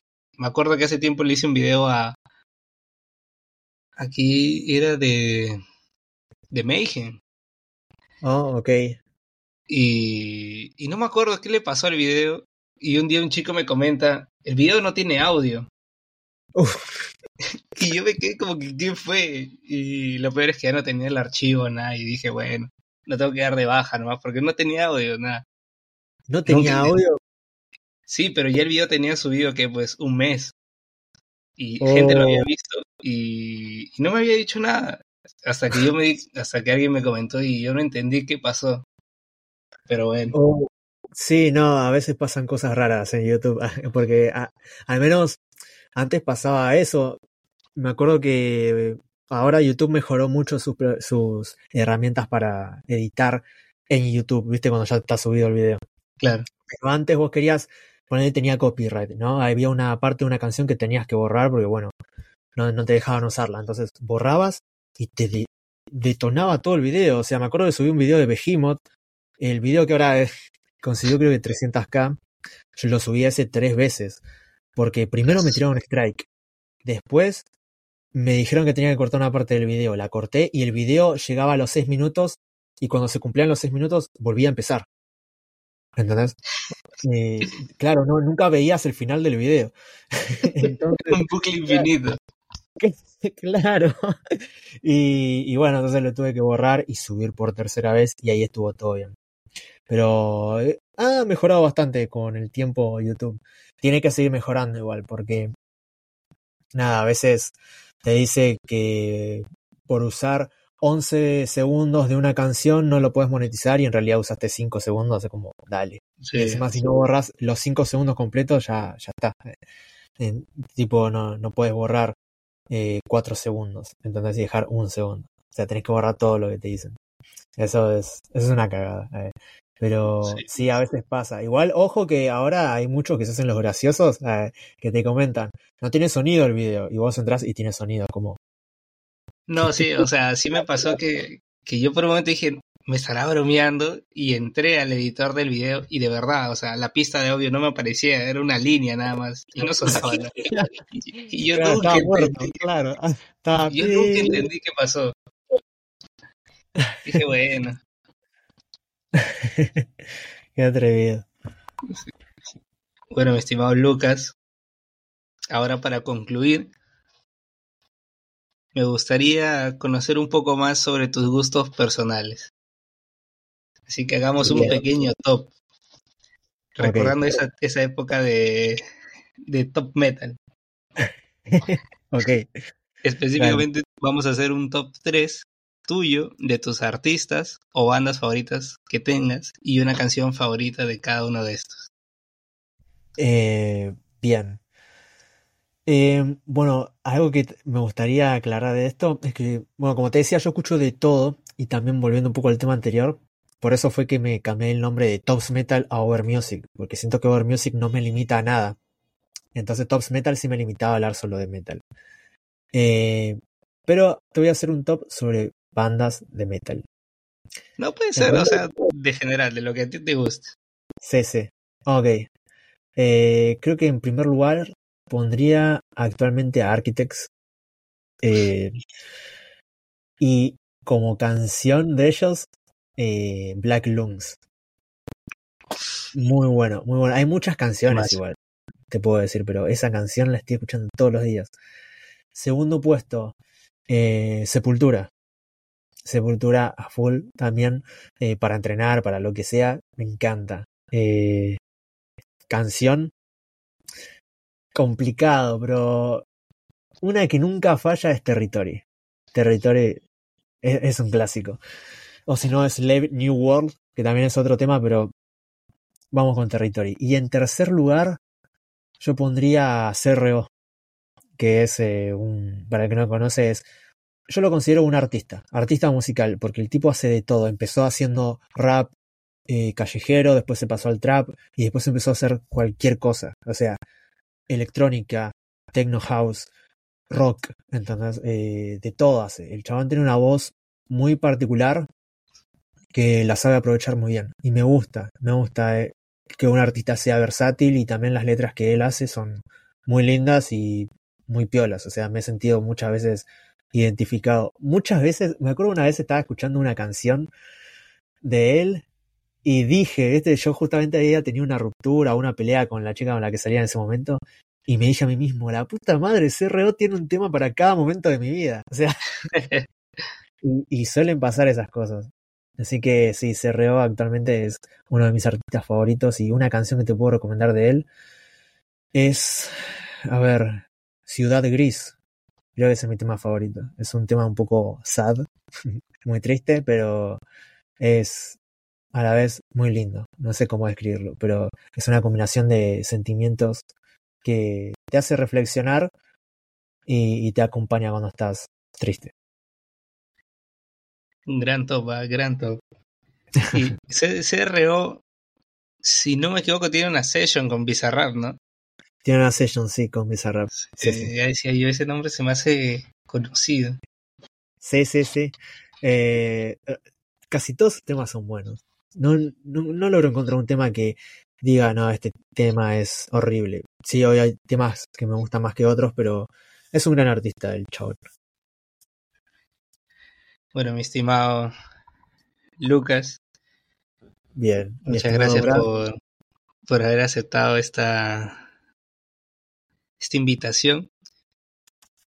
Espero poder ver ese, ese contenido que, has dicho de Noruega. Me, gustaría mucho. Yo he sido de esos de los que ha estado atento de tu de tus videos de reportaje de Ramstein, porque no me había enterado tarde de lo que había pasado y no entendía qué había pasado y con tus videos me he enterado.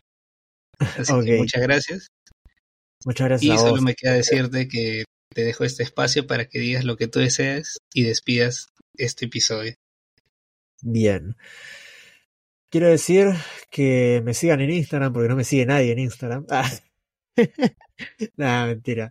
Eh, pero quiero decirte gracias a vos, amigo, por la invitación. Fue una gran charla, una gran entrevista. Eh, me gusta que sea así todo como más tranquilo, más eh, espontáneo, no todo tan esquemático o estructurado. creo que estas son las mejores entrevistas que uno puede tener. y nada, a la gente que está mirando esto, apoyen a Brad porque hace un contenido muy piola, muy lindo. Escuchen las bandas que mencionamos a lo largo de, este, de esta entrevista.